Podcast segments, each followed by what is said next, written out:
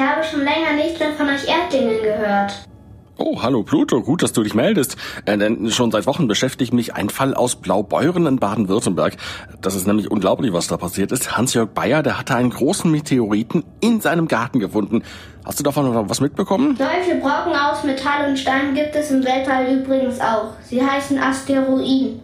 Erst, wenn sie zu euch auf die Erde kommen, werden sie Meteoriten. Warum sie auf die Erde fallen, weiß ich aber nicht. Ich frage mal Benjamin Wirwald aus der Volkssternwarte. Also das Weltall ist nicht komplett leer, sondern da schwirren immer noch Steine und Metallklumpen rum. Die sind einfach noch übrig aus der Zeit, wo das Sonnensystem entstanden ist. Oder es gibt noch eine andere Möglichkeit. Wenn einmal ein richtig großer Meteorit irgendwo eingeschlagen hat, zum Beispiel auf dem Mars, oder wenn zwei Asteroiden im Weltall zusammengestoßen sind, dann sind die Bruchstücke auch wieder im Weltall unterwegs. Und die können dann auch auf die Erde fallen. Danke, Benjamin, für die Aufklärung.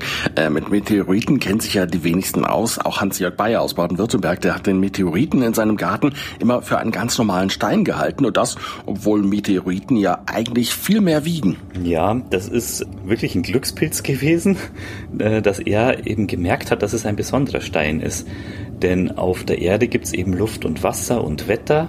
Und wenn jetzt so ein Meteorit runterfällt, aber das keiner gesehen hat, dann wird der einfach verwittern, dieser Stein. Also wenn das ein Metallklumpen ist, der verrostet oder wenn es Gestein ist, dann wuchert da Moos drüber und dann sieht es irgendwann aus wie ein ganz normaler Stein, wie wir den auf der Erde auch so finden. Irgendwie ist Hans ja dann wohl doch stutzig geworden. Wie hat er gemerkt, dass es sich um einen Meteoriten handelt?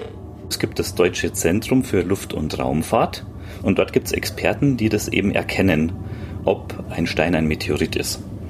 Und meistens bekommen die irgendwelche Fotos geschickt oder irgendwelche Geschichten erzählt, wo die dann sofort sagen, das ist sicherlich kein Meteorit.